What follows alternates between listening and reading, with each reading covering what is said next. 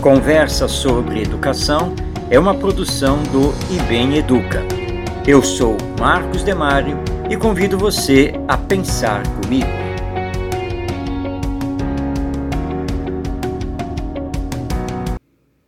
Dizem que nos tempos atuais não é nada fácil lidar com os jovens, que andam desgarrados da obediência, da disciplina, do respeito e dos bons valores para melhor viver. Estudos apontam graves desvios na família com relação à educação dos filhos e os professores.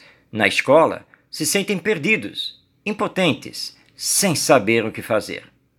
Pensando no professor e na escola, trago dois exemplos bem significativos do trabalho educacional a ser feito com o jovem e com muito bom resultado. O primeiro caso é contado pelo Milton Soares, professor de matemática, já aposentado, que durante muitos anos trabalhou numa escola particular com jovens do ensino médio.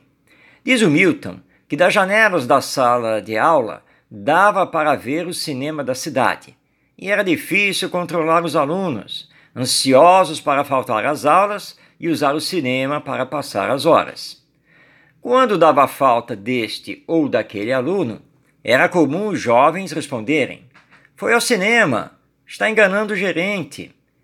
Aproveitando a ocasião, o professor Milton olhou para os alunos e disse: Sabe, vocês, quando vão ao cinema, pensam que enganam o gerente, entrando e ficando na brincadeira, na zoação, ou mesmo dormindo enquanto o filme é projetado. Não, vocês não estão enganando o gerente. Para entrar, vocês pagaram o ingresso. Portanto, o gerente já está no lucro e para ele pouco importa se vocês vão ou não assistir o filme. Vocês estão enganando a vocês mesmos, que gastam dinheiro e nada sabem sobre o filme que está na tela gastam tempo e dinheiro de forma inútil. Por favor, avisem seus colegas que hoje faltaram que eles não estão enganando o gerente. A partir do dia seguinte, ninguém mais faltou às aulas de matemática. O segundo caso é relatado pelo professor Jairo, que leciona numa universidade pública. Numa das turmas, haviam quatro jovens alunos que viviam inventando histórias para se desculpar por atrasos, faltas, pouco estudo. Sempre tinham algo em comum para relatar e justificar suas faltas e notas baixas.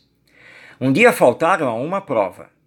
No dia seguinte vieram os quatro com a história que tinham ido à noite numa festa de amigos, vararam a madrugada e, no retorno, com a intenção de ir direto para a universidade, tiveram problema com o carro, com um pneu furado e que precisou de conserto, inviabilizando a chegada em tempo para a prova.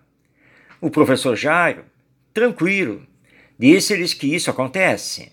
Um imprevisto pode acontecer, mas que não se preocupassem, pois teriam dois dias para se preparar para a prova que aplicaria para eles como compensação. No dia marcado, Jairo explicou que a prova teria apenas duas perguntas.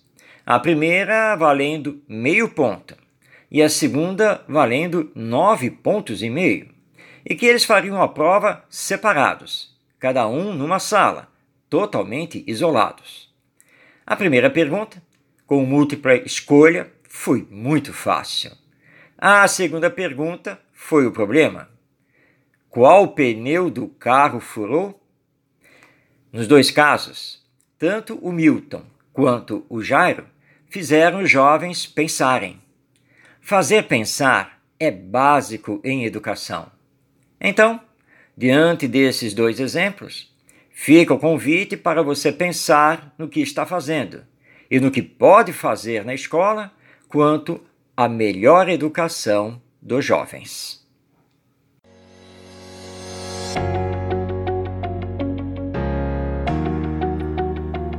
Este é o podcast Conversa sobre Educação. disponível no site do IBEM Educa. Eu sou Marcos Demário e até nossa próxima conversa.